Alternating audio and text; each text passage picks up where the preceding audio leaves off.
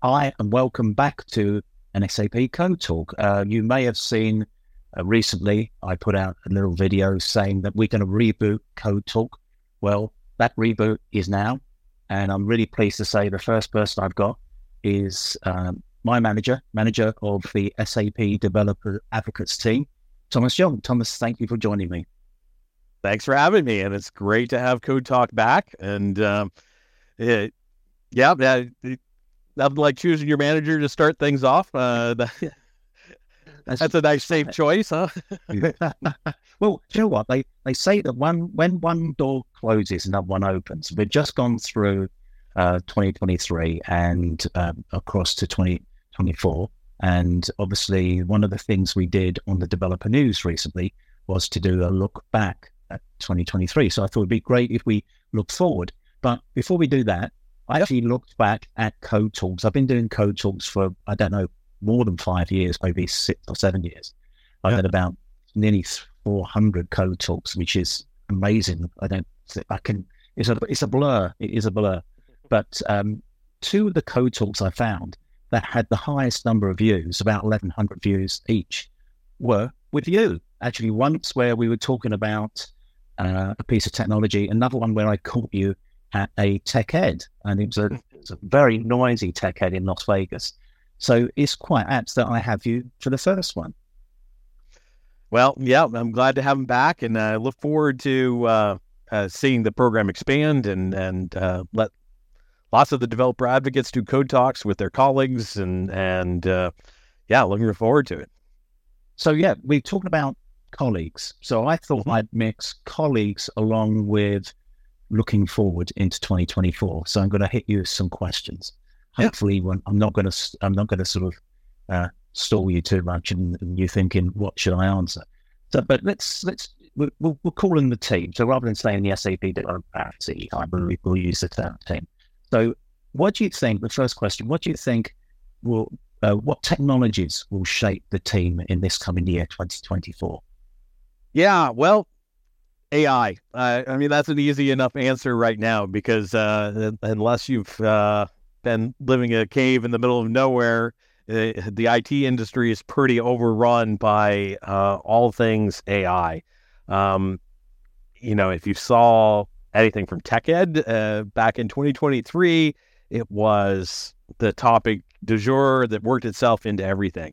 But I think for developers, the really exciting part of that is what we're going to be able to do with AI ourselves in in you know working into our own creations, but then also how AI is going to change the way that we do development itself with code assistance and and more intelligent templating and uh, code you know automated code reviews from AI and suggestions and the way we learn you know to be able to take a block of code and AI ask AI, well, explain to me what this code is doing, you know, reverse documentation.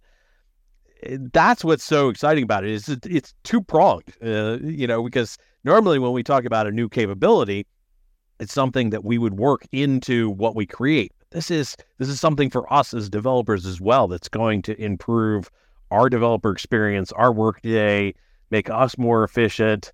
Um, so, I, you know, super exciting time to be a developer. It's like you know, been in the field a few years, but uh, you know, it's like these these major changes, these major innovations for developers themselves come along every you know five, eight years or something like that. And I think we're in the midst of a of a really big one here, and that's that's super exciting. I think everything this year will continue to revolve around how how does AI integrate into it? How is it affected by uh, affected by it? How can we improve whatever X uh, everything we do with with AI. I think, I, mean, I, I think there was a, a, slight sort of slip there. I thought you said infe- infected. I thought in fact it's about like a um, uh, you know like a, a Terminator sort of. Hopefully not. so okay, so we we talk about technology. Let's talk about the team actually taking technology on the road. Is the team already planning events for 2014? Yeah, lots. Um, you know, we've we've been mostly focused on things in Q1. Uh, started to bleed over a little into Q2, but we've got a really full agenda already for for Q1. I was looking the other day. We've got 12 code jams already announced and planned just in Q1. We've got five more that everybody doesn't see yet. Maybe by the time this video airs, it it, it will be, but they're in the plan, uh, process of being planned and worked on, so they'll be added to the uh, to the calendar. Which you can go to the SAP Community Events calendar and see all the plans for the code jams at any time. That's just what we have planned in Q1. That's that's quite a lot. We've also got a couple of other major events uh, that uh, that are happening. We're in, uh, in March.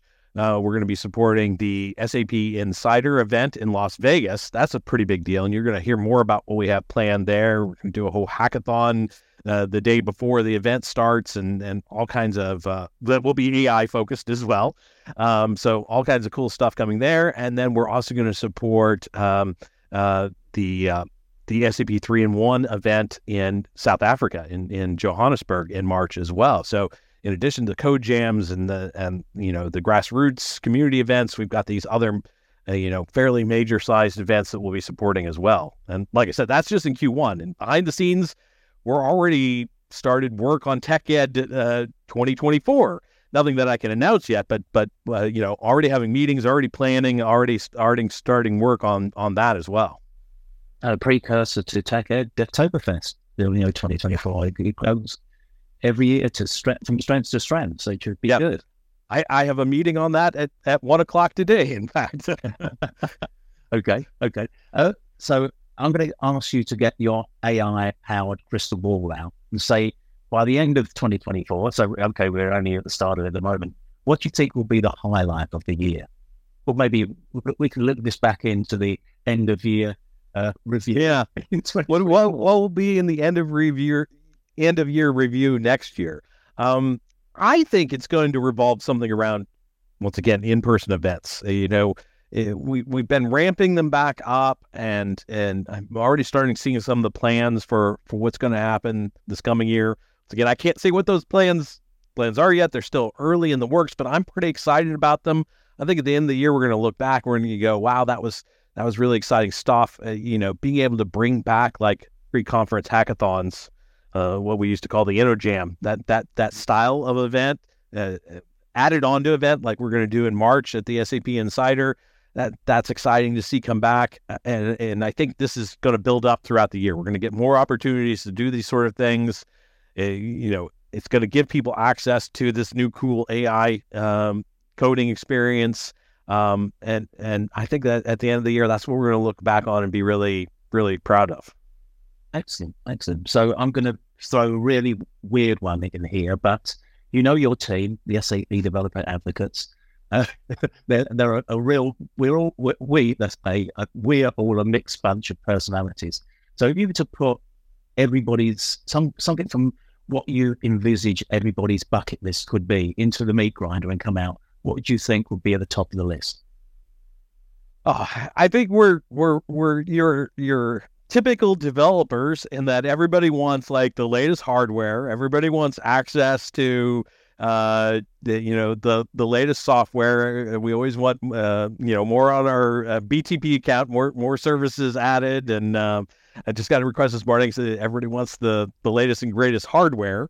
Um but i think um you know if i have to yeah put aside the the typical developer wants of the uh, whatever the cool new toy is um I think we're really looking forward to one. We have the we have the new community launching the new community platform, um, and hopefully, what that's going to be able, well, we're going to be able to do ourselves to build some stuff on top of that, like we've done the last couple of years with Devtoberfest and the game board and and some of the things that we've been able to do to automate activities in the community, like the dev challenges.